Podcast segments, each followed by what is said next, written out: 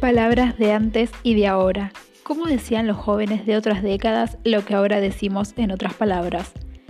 ¿Qué frases usan tus abuelos y cuáles usas vos? Te recuerdo que en mi canal hay un podcast sobre esto. Solo hace clic en el episodio anterior y escúchalo.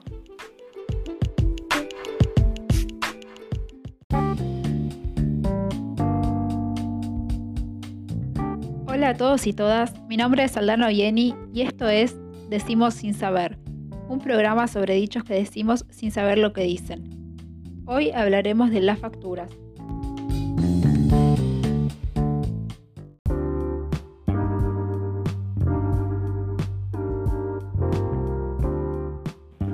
Para el desayuno o para la merienda, para acompañar el mate, el té, el café o el mate cocido.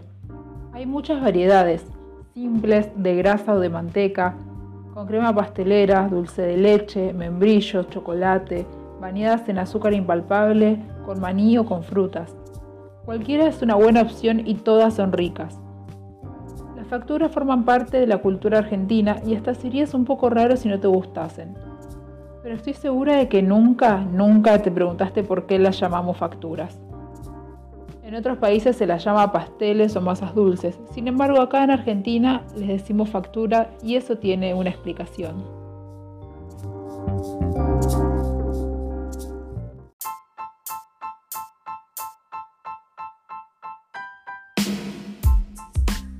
Si te gusta este tipo de contenidos y estás interesado en aprender más sobre significados de palabras, dichos y refranes que usamos cotidianamente, ya podés encontrarme en Spotify como Aldi Oyeni y en Anchor como Aldana Nerea Oyeni. No te pierdas las últimas novedades de Decimos Sin Saber.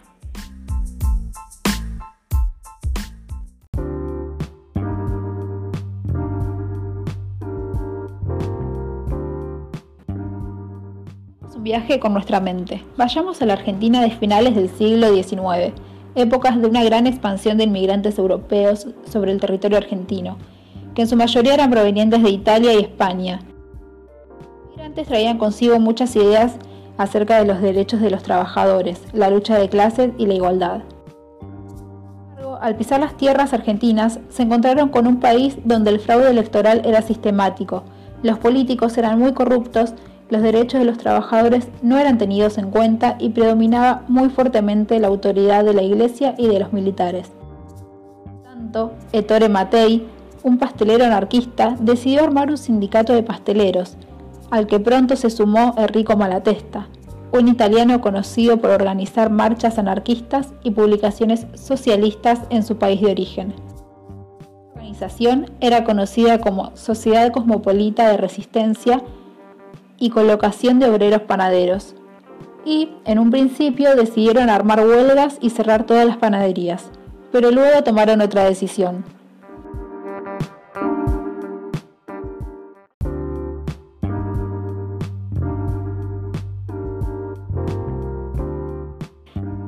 Esta decisión se trataba de ni más ni menos que renombrar todas sus creaciones como forma de protesta frente a un sistema político corrupto una iglesia católica que imponía cómo debían comportarse moralmente los ciudadanos y contra las fuerzas policiales y militares que establecían una autoridad violenta y represora. Todas estas instituciones, según la mirada anarquista, son las que se encargan de limitar la libertad individual de las personas. Y por eso, desde ese entonces, comenzamos a usar nombres para las facturas, como por ejemplo bolas de fraile, que hacen alusión a los testículos de los frailes católicos. Una clara crítica a la iglesia. O vigilante, una forma peyorativa de dirigirse a los policías. O suspiro de monja, otra crítica a la iglesia católica. O bombas, para mostrarse en contra del ejército. O cañoncitos, también en contra de los cañones de guerra del ejército.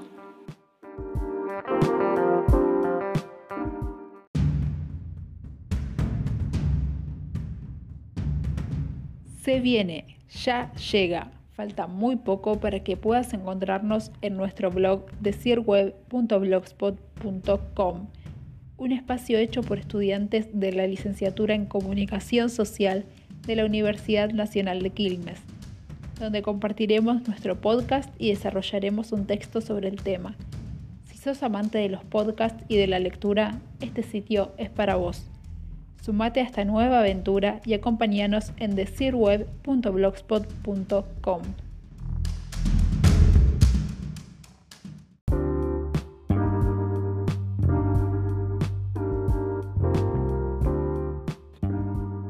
Todas estas palabras están totalmente naturalizadas en el lenguaje cotidiano de los argentinos, y probablemente mientras las nombrabas se te antojó comer alguna, porque sí, son riquísimas. Aquel momento era muy escandaloso ir a una panadería y pedir alguna de estas.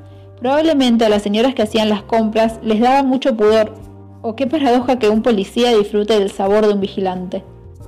Ojo, no te estoy diciendo que te sonrojes cada vez que pidas una bola de fraile pero sí está bueno saber qué significado tiene y recordar que estos nombres son parte de una propaganda anarquista que lleva más de un siglo en nuestro país.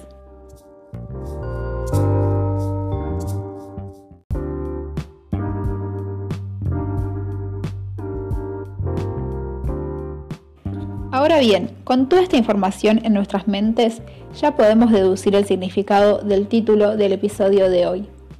Facturas son claramente una protesta al sistema político y económico. Por eso, en vez de llamarlas pasteles o masas dulces como en otros países, se las llama de la misma manera que los trabajadores llaman a sus impuestos o servicios pagos. ¿Para qué? Para hacer honor al valor de su trabajo.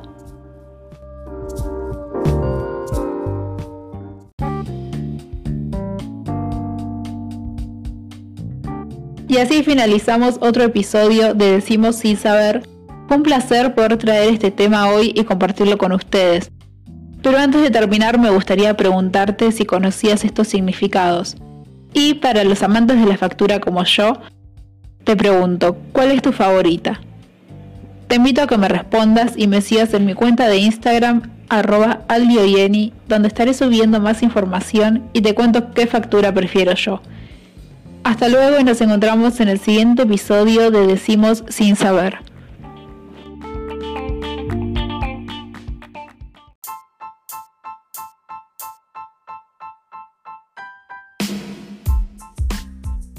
Compartir. ¿Qué es compartir? Esta palabra viene del latín compartiri y se trata de la acción de distribuir, repartir o dividir algo en varias partes para lograr el disfrute en común de un mismo recurso. Por eso te invito a que compartas este podcast con las personas que crees que tienen que escucharlo. El compartir nos vincula y nos une. Animate.